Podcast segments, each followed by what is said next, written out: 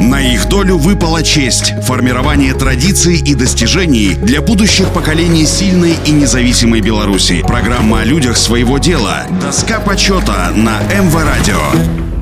Всем доброго дня. У микрофона Василий Данилов. Федоров Федор Иванович, академик-секретарь отделения физико-математических наук Академии наук Белорусской ССР, родился 19 июня 1911 года в деревне Турец Минской губернии, ныне Карелического района Гродненской области в семье Ивана Михайловича Федорова, впоследствии получившего известность как детский писатель Янка Мавр. Федор Иванович в 1928 году окончил железнодорожную школу в Минске и поступил в Белорусский Московский государственный университет на физико-математическое отделение педагогического факультета. После окончания университета в 1931 году был направлен в Кричев в качестве преподавателя физики и математики педагогического техникума и средней школы. Через год стал аспирантом физико-технического института Академии наук Белорусской ССР, а в 1933 его направили в аспирантуру Ленинградского университета. После успешной защиты кандидатской диссертации Федоров вернулся в Минск, где основал и возглавил возглавил кафедру теоретической физики Белорусского государственного университета. Также Федор Иванович в своих исследованиях заложил фундамент для последующих широких исследований по теории элементарных частиц и теории оптических свойств кристаллов.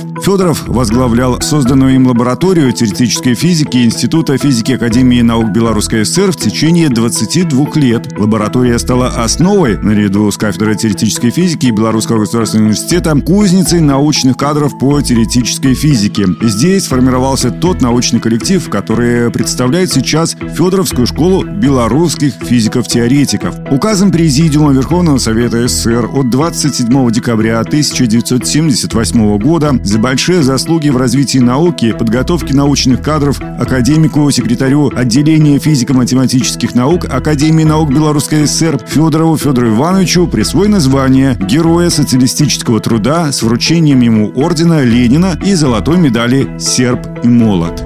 На их долю выпала честь – формирование традиций и достижений для будущих поколений сильной и независимой Беларуси. Программа о людях своего дела. Доска почета на МВ Радио.